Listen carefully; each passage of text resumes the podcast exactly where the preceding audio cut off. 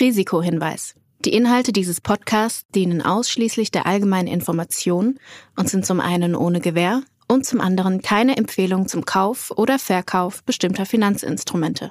Es handelt sich hierbei nicht um Anlagevermittlung, Anlageberatung oder ähnliches. Ihr entscheidet selbst, was ihr macht. Backers Bets, der Investment-Podcast mit Jan Beckers.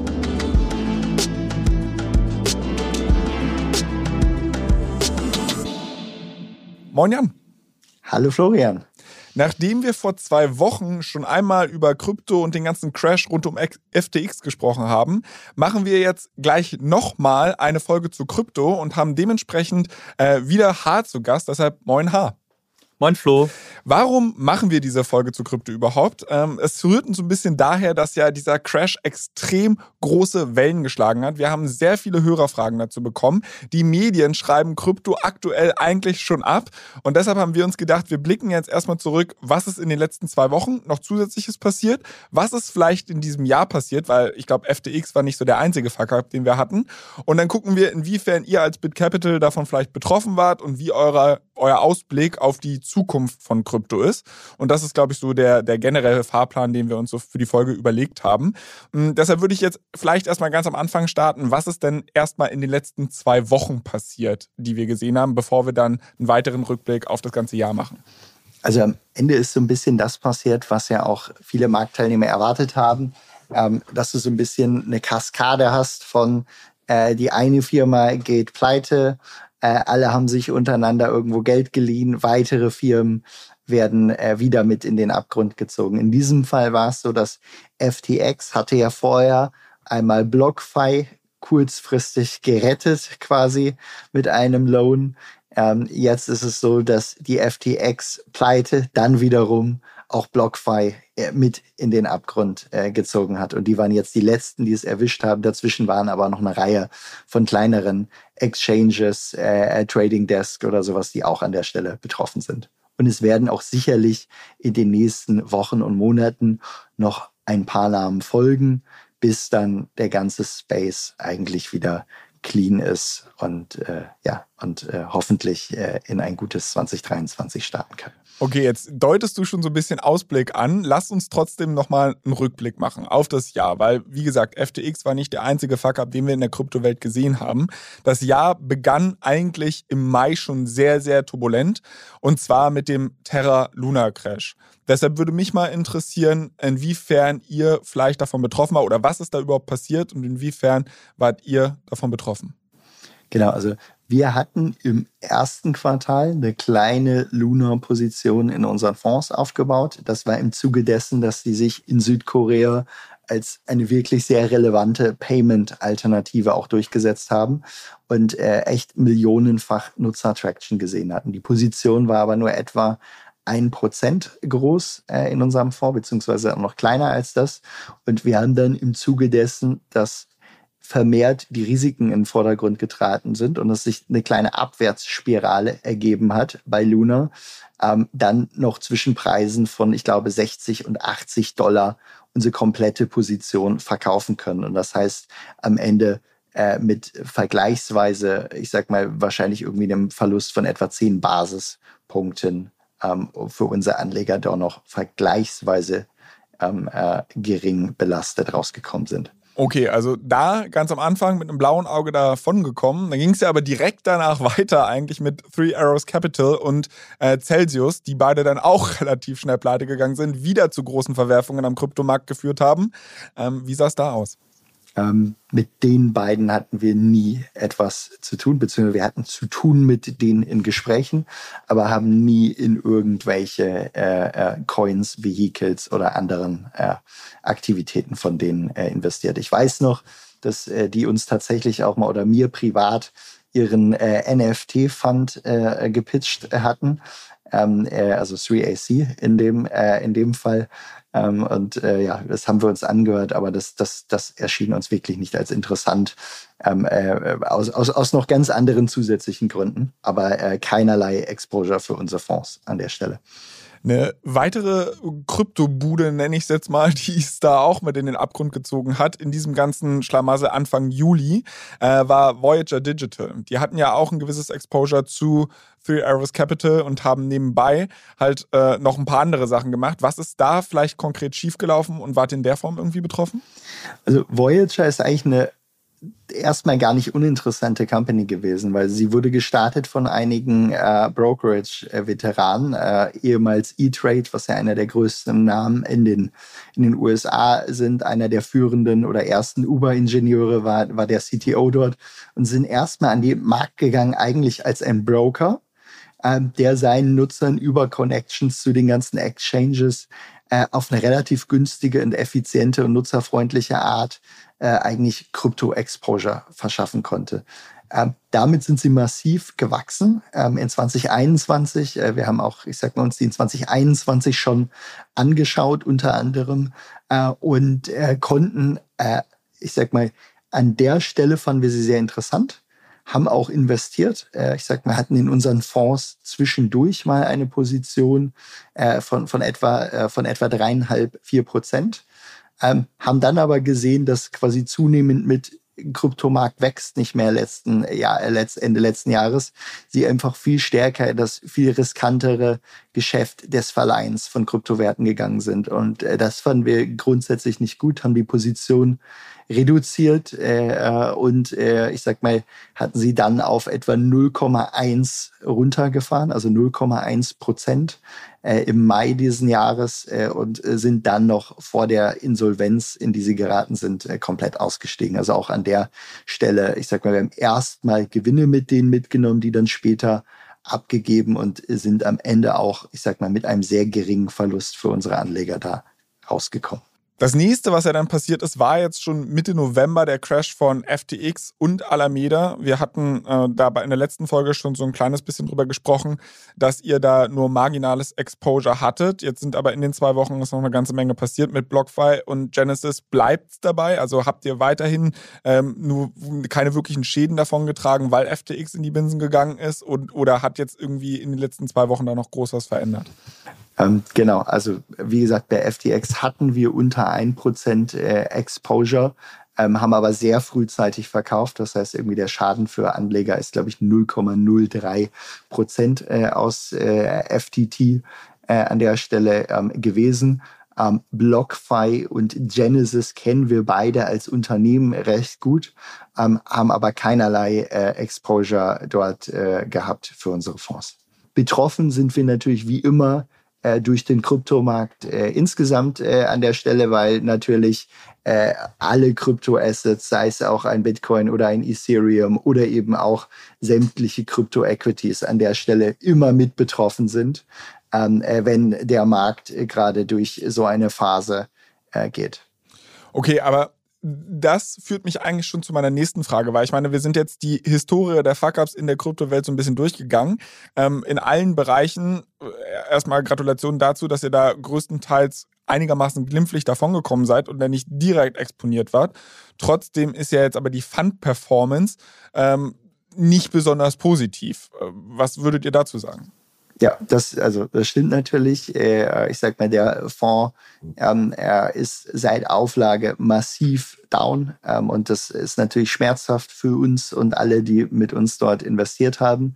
Ähm, was man dazu sagen muss, ist, der Auflagezeitpunkt war natürlich wirklich einer, auf dem die Märkte ungefähr nahe bei den All-Time-Highs waren. Das war nicht was wir uns ausgesucht haben an der Stelle. Wir hatten dadurch, dass es ein USITS-Fonds ist, auch einen sehr, sehr langen Prozess mit der BaFin, bis wir dann letzten Endes endlich auflegen dürfen und haben dadurch dann einfach ein tatsächlich schlechtes Timing erwischt. Was seitdem passiert ist, muss man sagen, wenn wir auf die Top 100 Coins gucken in den letzten zwölf Monaten, dann ist davon nur einer und das ist der Token der äh, Bitfinex Börse im Plus. Gerade das ist auch eine Börse, die ja auch im engen Zusammenhang mit Tether steht, äh, wo man generell sehr vorsichtig sein sollte, wo wir auch keinerlei Exposure äh, zu aufbauen wollten. Alle anderen Coins haben verloren und man muss sagen, ich glaube, etwa 60 Prozent aller anderen Coins haben zwischen 80 und 100 Prozent des Wertes äh, verloren. Ähm, ähnlich sah es aus bei Crypto Equity. Ähm, auch dort, äh, ich sag mal, die Top 20 Krypto-Equity-Werte haben ebenfalls 80 Prozent und mehr im Durchschnitt an der Stelle verloren. Das heißt, wir sind wirklich in einem Umfeld gewesen, wo man sich leider nirgendwo verstecken konnte. Das Einzige, was an der Stelle ging und was wir zum Teil auch gemacht äh, haben, war in Cash zu äh, investieren, äh, beziehungsweise in Cash zu sein. Aktuell liegt die Cash-Quote etwa bei 15 Prozent. Ähm, äh, Im dritten Quartal hatten wir sie abgebaut, was sich eigentlich auch bezahlt gemacht hat für, für unsere Anleger. Ähm, wir planen in den nächsten und Wochen, weil wir denken, das Timing ist jetzt wirklich dort ganz gut, äh, äh, die Cashquote dann bald auf Null zu, äh, zu reduzieren, um dann wieder volle Upside zu haben ich meine, es ist natürlich ein komplett faires Argument zu sagen, okay, der Gesamtmarkt äh, war auf gut Deutsch gesagt wirklich beschissen und das ist halt einfach kein einfaches Umfeld, äh, da durchzumanövrieren. Nichtsdestotrotz ist, wie gesagt, euer Fonds ja auch etwa 80 Prozent down und die, das Versprechen eines aktiven Fonds ist ja eigentlich, mich vielleicht superior durch diese Marktphasen zu bewegen. Ähm, seid ihr da vielleicht irgendwie diesem Versprechen nicht wirklich nachgekommen? Ich glaube, man muss es so sehen, in den Phasen, wo es Upside gab, zu Beginn des Fonds und im Quartal 3, lagen wir beides mal jeweils besser äh, als der Markt. Und äh, wir würden auch erwarten, dass uns das auch in Zukunft äh, wieder gelingen wird. Wir hatten dann äh, ein bisschen zu kämpfen mit dem Fonds, weil wir ja an der Stelle stark in Crypto-Equity investiert sind, auch aus regulatorischen Gründen.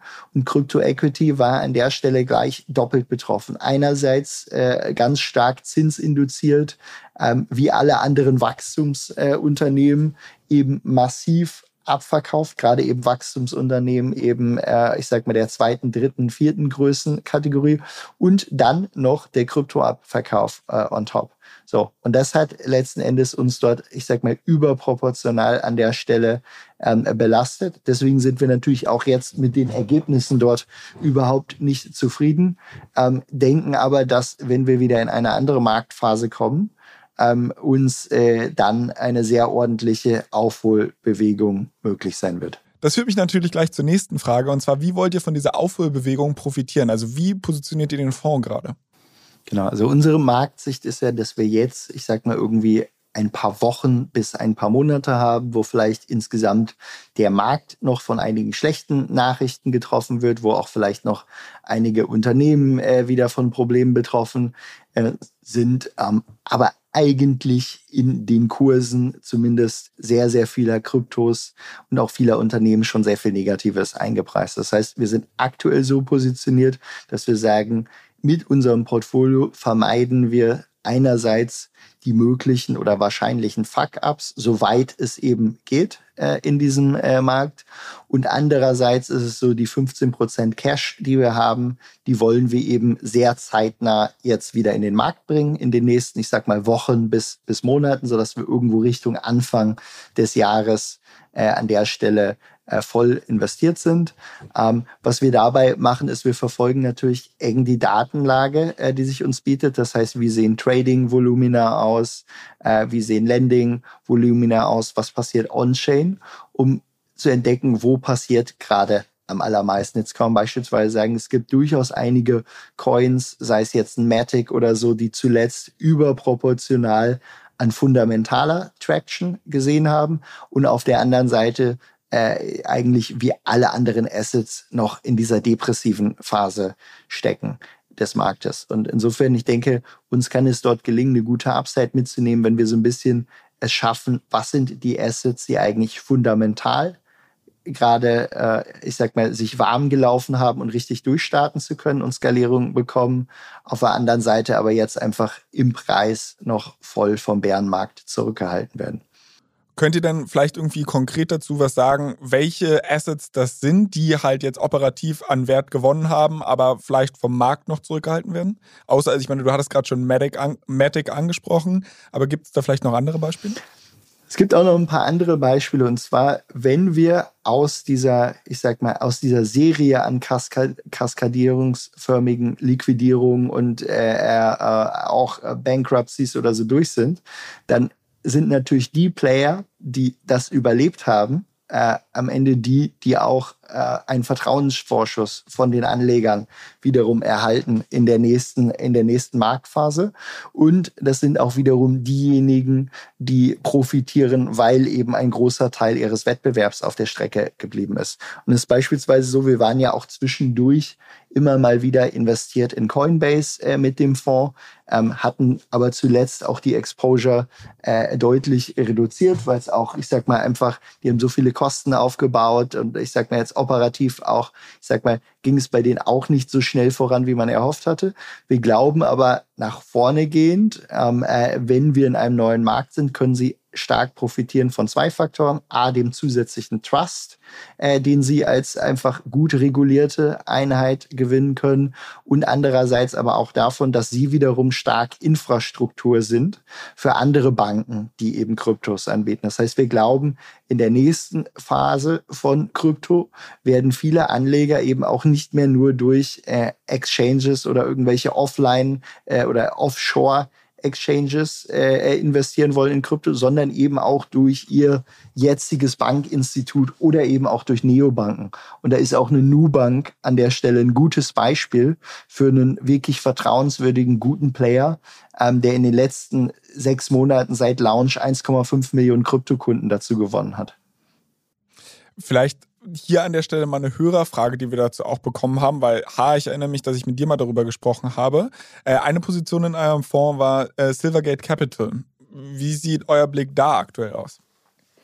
Ja, bei Silvergate Capital war es ja letztendlich so, dass in den Nachfolgen von dem FTX Alameda-Krise ähm, viele äh, einfach Risiko ähm, aus dem Markt nehmen wollten und auch ihre Exposure zu weiteren Börsen und Handelsplätzen reduzieren wollten.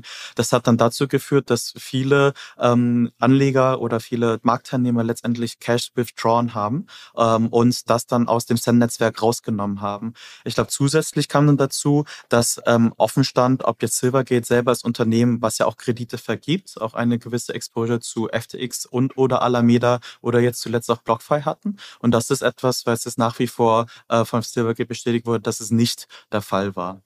Ähm, bei Silvergate heißt, heißt das letztendlich nur, dass die Deposits gesunken sind und was dadurch dann auch mit sich zieht, dass ihre eigene Earnings Power des Balance Sheets sich reduziert hat.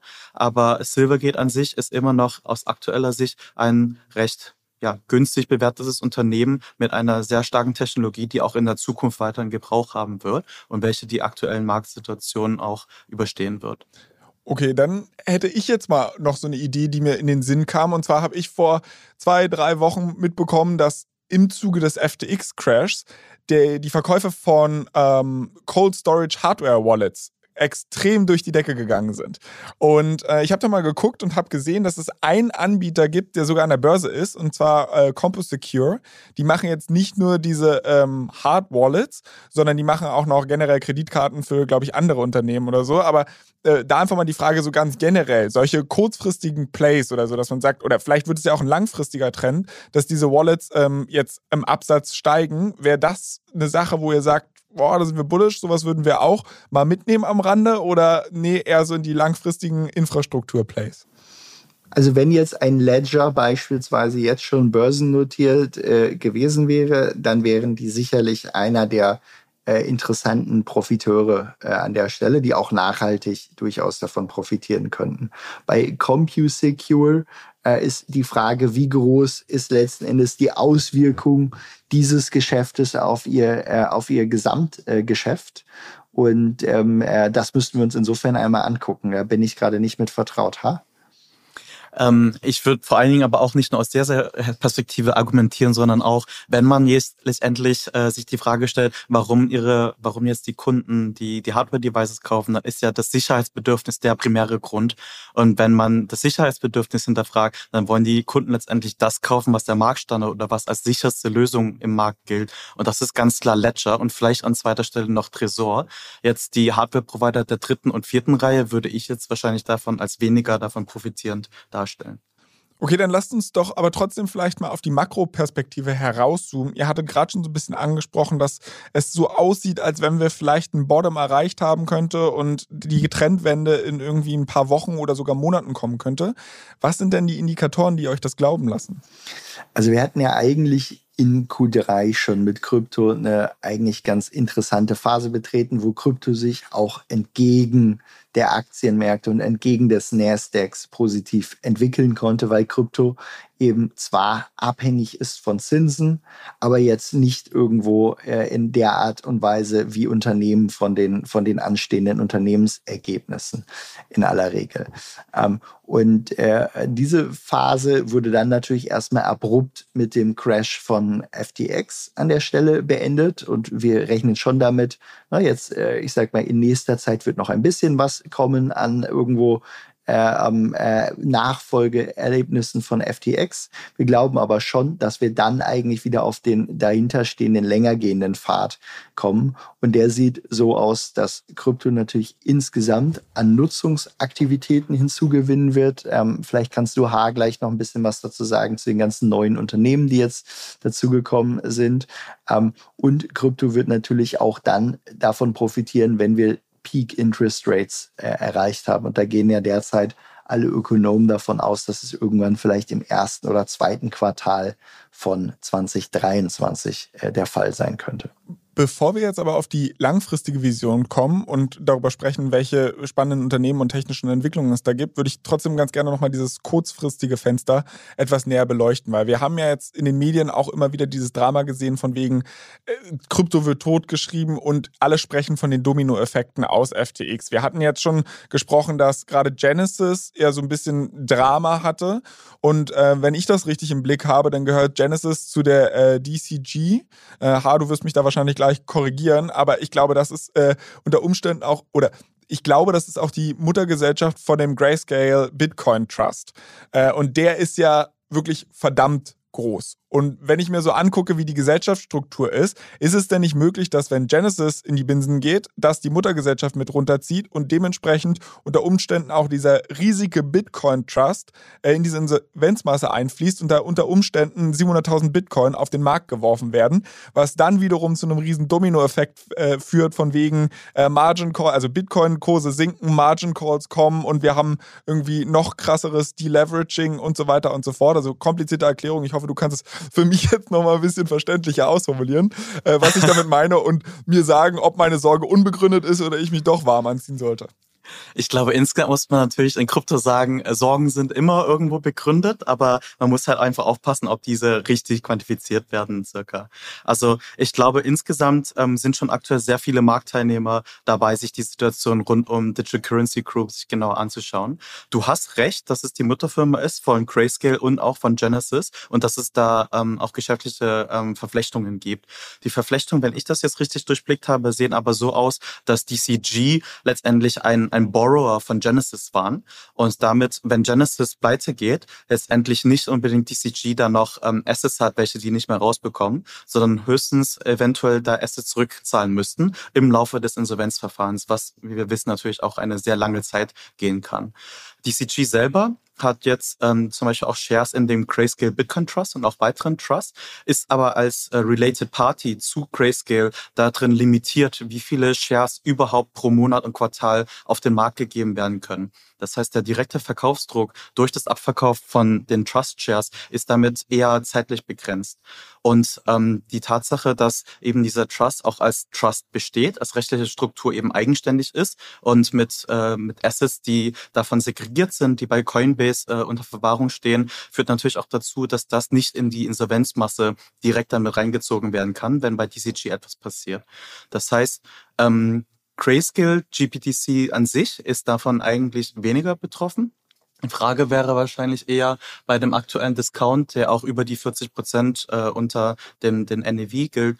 Ähm, was könnte man letztendlich machen als Muttergesellschaft, um diesen Discount aufzulösen und dort eventuell den, äh, den, den Wert im Portfolio wieder nach oben zu treiben?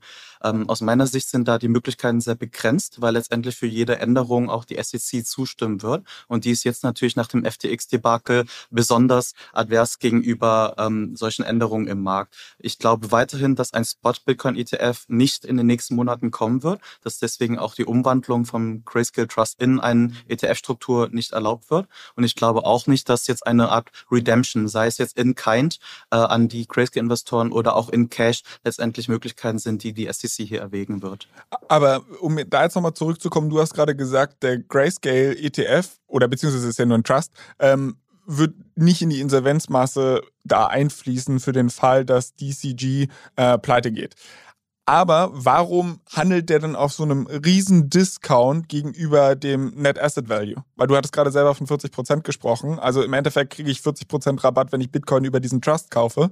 Ähm, das klingt für mich zu schön, um wahr zu sein. Also da muss das, ja irgendein Risiko bestehen, ja, oder? Ja, Moment. Also es gab ja auch in der Vergangenheit schon, dass der sowohl mit Discount als auch Premium gehandelt würde. Und jetzt ist es natürlich so, ähm, äh, man zahlt natürlich Gebühren an äh, äh Grayscale ähm, für diesen Trust. Und die verdienen jedes Jahr, glaube ich, ich glaube, die, die Muttergesellschaft verdient jedes Jahr etwa 200 Millionen oder so damit. Und jetzt ist es äh, so, diese Gebühren werden aber nicht vom Discounted Value berechnet, sondern vom vollen Value an der Stelle. Das heißt, du zahlst jetzt, zwischendurch war der Discount bei 50 Prozent, dann zahlst du einfach nochmal die doppelten Gebühren. Und dann ist die Frage, du musst dir überlegen, bis wann besteht dieser Trust und wann kann er vielleicht mal in einen günstigen ETF oder eben auch ausgezahlt werden. Das ist dann eine Frage dessen, was glaubt man, in wie vielen Jahren stimmt die SEC zu? Ähm, und muss natürlich bis dahin dann das Funding bereithalten, kann sich dann ausrechnen, wenn das dann alles so kommt und keine weiteren Risiken eingetreten ist, was ist dann meine Rendite auf das Jahr gerechnet, wenn das in fünf Jahren passiert oder in zehn Jahren. Und dann äh, besteht da zwar eine äh, Rendite, wenn das dann alles so kommt, die ist dann aber eben nicht mehr so spektakulär, wie sie jetzt auf den, auf den allerersten Blick erscheinen mag.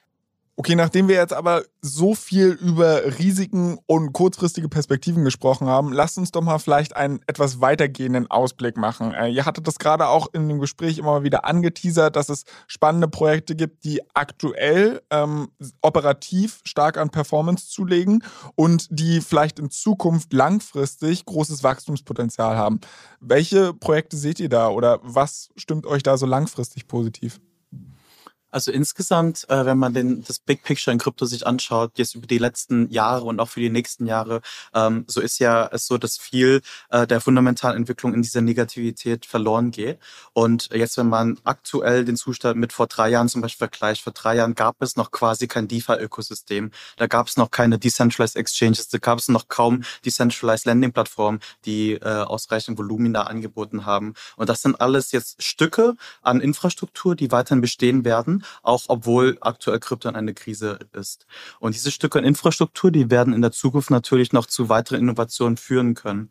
Wir haben jetzt auch in den Nachgang der FTX-Krise ja gesehen, dass bereits Decentralized Exchanges, seien jetzt jetzt Spot-Exchanges wie Uniswap oder eben Derivatives Exchanges wie äh, GMX oder Perp oder äh, DYDX jetzt davon profitiert haben und dann auch höhere Trading-Volumina bekommen haben. Und es ist nicht, ähm, und es ist nicht ausgeschlossen, dass diese noch mehr Market Share letztendlich auch von zentralisierten Playern in der Zukunft wegnehmen werden. Und insgesamt ist das ein Bereich, der sich weiterentwickelt, der auch mit einer steigenden Skalierbarkeit von Blockchain-Lösungen sich verbessern wird. Und eines Tages werden wir auch weitergehende oder bessere Modelle von ähm, Decentralized Exchanges, zum Beispiel mit Orderbuchmodellen sehen, die auch dort dann ähm, letztendlich besseres Preisfinding ermöglichen werden on-chain. Aber jetzt hast du gerade angesprochen, also diese zentralisierten Börsen, Coinbase und Co., die haben ja aktuell eigentlich den Vorteil, dass sie die Einstiegshürden für einen Retail-Anleger ähm, sehr einfach machen und sie sind regulatorisch in der Form äh, auch zulässig, weil du halt einen Know-Your-Customer-Prozess hast und so weiter und so fort. Also das Onboarding über die Kryptowelt läuft ja immer noch über die zentralisierten Player. Die Hürde zu benutzen, überhaupt eine dezentralisierte Börse, ist ja relativ hoch. Wenn die Entwicklung jetzt wirklich zu dezentralisierten Börsen hingeht, kann ich mir schon vorstellen, dass es eine grundsätzlich coole Entwicklung im Kryptospace ist. Aber macht es die Einstiegshürden nicht einfach unnötig komplex für viele Retail-Anleger, die jetzt da einfach abgehängt werden? Ich, ich glaube, ich glaube äh, für Retail-Anleger und überschaubare äh, Geldsummen ähm, ist es gar nicht äh, wirklich das Einfallstor an der Stelle. Ähm, ich glaube, Retail-Anleger werden in Zukunft ganz häufig über ihre Hausbanken oder eben über eine Neobank, an die sie angeschlossen sind, dort ihren Bedarf an Krypto und äh, damit verbundenen Investmentmöglichkeiten decken können. Ähm, ich denke, ähm, wir sehen es bei, bei vielen Vorreitern, die meisten Neobanken haben inzwischen Krypto bei sich im Angebot, auch eine N26 ja inzwischen in, in Österreich. Die werden das typischerweise jeweils mit etablierten Marktteilnehmern machen. Das heißt, eine Coinbase wird öfter mal dort der Partner sein, ähm, aber auch andere. Und ich glaube, das ist etwas, was zunehmend mehr Nutzer an Krypto heranführen wird, auch auf eine sinnvolle Art und Weise, wo eben nicht jeder Retail-Nutzer sich mit dem eigenen Storage seiner Assets auseinandersetzen muss an der Stelle. Und dann werden Menschen eben auch über Themen wie NFTs, äh, NFTs, die vielleicht zusätzlich von irgendwelchen Musikstars etc. noch bespielt werden, mit Krypto in Verbindung geraten. Spiele werden eine große Rolle spielen und so äh, wird danach und nach die, ich sag mal, ein, ein breiterer Nutzungskreis gewonnen. Aber wir sollten nicht erwarten, dass, äh, ich sag mal, der normale äh, äh, Nutzer in, innerhalb von zwei oder drei Jahren sich mit total komplizierten Exchange-Modellen oder anderen Sachen auskennen wird.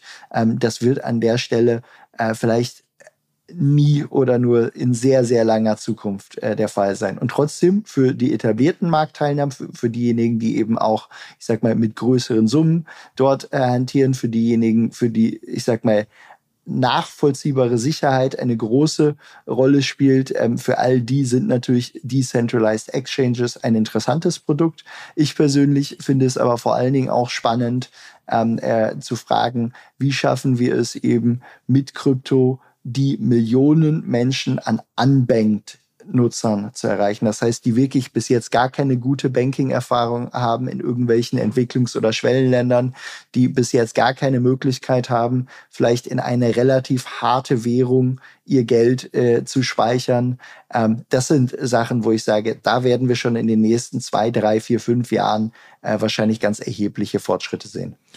Jetzt muss ja aber irgendjemand diese ganzen Produkte bauen. Und wenn ich mir das so angucke, dann ist das generelle Sentiment gegenüber Krypto relativ negativ. Und ich könnte mir vorstellen, dass viele Investoren aktuell kalte Füße haben, solche Produkte zu fanden. Äh, und wenn diese Krypto-Companies nicht die nötige Kohle haben, werden sie auch nicht die gut bezahlten Entwickler bekommen, oder?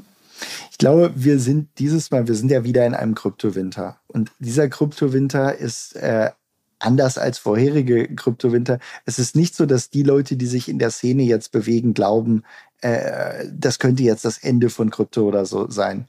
Ähm, das wurde früher mal in, in Frage gestellt. Jetzt wird es vielleicht von Journalisten noch in Frage gestellt, aber nicht von den Leuten, die wirklich tagtäglich mit Krypto interagieren.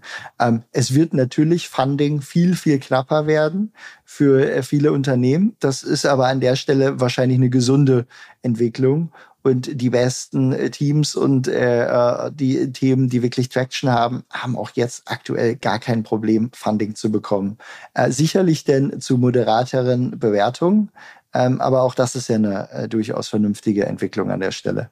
Ja, dazu vielleicht von meiner Seite aus noch. Also es gibt ja dedizierte Venture Capital Funds mit Committed Capital, die auch als Mandat haben, in diesen Bereich rein zu investieren. Und die werden natürlich weiterhin ähm, ihre Investments tätigen, wie Jan gesagt hat, schon mit mehr, ähm, äh, mit mehr Blick auf die Valuation der, der Startups. Aber wir sehen, dass die besten Teams, die in diesem Bereich aktiv sind, auch weiterhin noch viel Geld raisen können und dabei auch noch das zu attraktiven Bewertungen machen können. Nicht zuletzt erst zum Beispiel mit Aptos und Sui, zwei Teams, die jetzt aus dem Facebook äh, DM-Projekt ähm, rausgekommen sind und dort auch dreistellige Millionenbereiche geraced haben mit Milliardenbewertungen. Also da passiert noch relativ viel.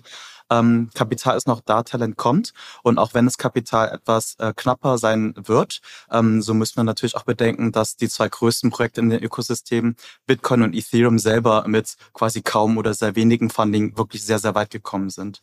Und ähm, ja, von daher, die Innovation wird nicht aufhören. Das, das muss man ja auch an der Stelle dazu sagen. Wirklich viel Geld geraced werden musste ja eigentlich auch eher nur von Intermediären, sei es jetzt ein FTX oder andere. Äh, viele der allerbesten ersten Krypto-Projekte, äh, die auch jetzt genutzt werden ähm, äh, und funktionieren, sind mit sehr, sehr wenig Geld eigentlich im Funding ausgekommen. Okay, ihr habt ja jetzt zwei sehr langfristige Trends skizziert. Nummer eins, dieser Trend zu dezentralisierten Börsen hin und Nummer zwei, dass die underbanked oder unbanked äh, People mit Krypto versorgt werden. Aber gibt es vielleicht irgendeine Sache, die in näherer Zukunft noch passieren wird und dem Kryptobereich einen Schub geben könnte? Also ganz wesentlich äh, an der Stelle ist natürlich das anstehende Bitcoin-Halving. Ähm, bisher war es immer so, dass im Jahr vor einem Halving ähm, wir einen anfangenden Bullenmarkt äh, hatten. Ähm, und das Halving an der Stelle noch einmal erklärt, dass es ja alle vier Jahre verringert sich die Inflation des Bitcoins um die Hälfte. Das heißt, die Miner bekommen dann für ihre Arbeit nur noch die Hälfte an Coins. Typischerweise haben die Miner Energiekosten und Hardwarekosten, müssen deshalb ihre Bitcoins regelmäßig veräußern, äh, um diese zu decken. Ähm, und äh, insofern wird es so sein, dass in 2024 nur noch die Hälfte der neuen Bitcoins davon auf den Markt kommt. Das hat der Markt bis jetzt immer antizipiert. Und im Jahr vor dem Bitcoin-Halving startete immer der neue Bullenmarkt, der sich dann im Folgejahr ähm, noch verstärken konnte. Auch wenn das jetzt ein wunderschönes Schlusswort gewesen wäre, muss ich da mal ein bisschen kritisch nachhaken. Und zwar, wir haben gerade eine große Entwicklung bei Ethereum gesehen, äh, dass mit dem Merge eigentlich Ethereum mehr oder weniger deflationär, sogar zeitweise geworden ist. Äh, und das hat dem Kurs ja da jetzt nicht auf die Sprünge geholfen. Warum glaubt ihr, dass das bei Bitcoin anders ist? Also es hat dem Ethereum-Kurs zunächst doch durchaus auf die Sprünge geholfen, wenn wir uns den Kursverlauf äh, eben in den Wochen und Monaten vor dem Merch äh, ja, okay. ansehen. Ähm, das hat nämlich Ethereum am Ende wie so immer Märkte äh, ne, nehmen Entwicklungen vorweg. Und äh, da hat sich Ethereum eigentlich äh, extrem gut entwickelt äh, in den letzten Wochen und Monaten, bevor das passiert ist. Na gut, dann belasse ich das beim Schlusswort. Mir bleibt eigentlich nichts weiter übrig, als euch beiden zu danken und an unsere Hörer wie immer den obligatorischen Hinweis zu geben, falls ihr irgendwelche Hörerfragen habt, falls ihr Kritik, Themenwünsche oder ähnliches habt, dann könnt ihr uns gerne schreiben an backers-bets at financeforward.com. Ansonsten freuen wir uns natürlich über eine positive Bewertung auf Spotify oder Apple oder dem Podcast-Player eurer Wahl. Also überall einfach gerne fünf Sterne. Und ich habe es gerade schon mal gesagt, ich sage es nochmal, vielen Dank an euch beide. Sehr gerne. Danke dir. Ciao, ciao. Dieser Podcast wird euch präsentiert von BitCapital und Finance Forward. Die Produktion wie auch die redaktionelle Verantwortung für die Inhalte liegen bei der Podstars GmbH.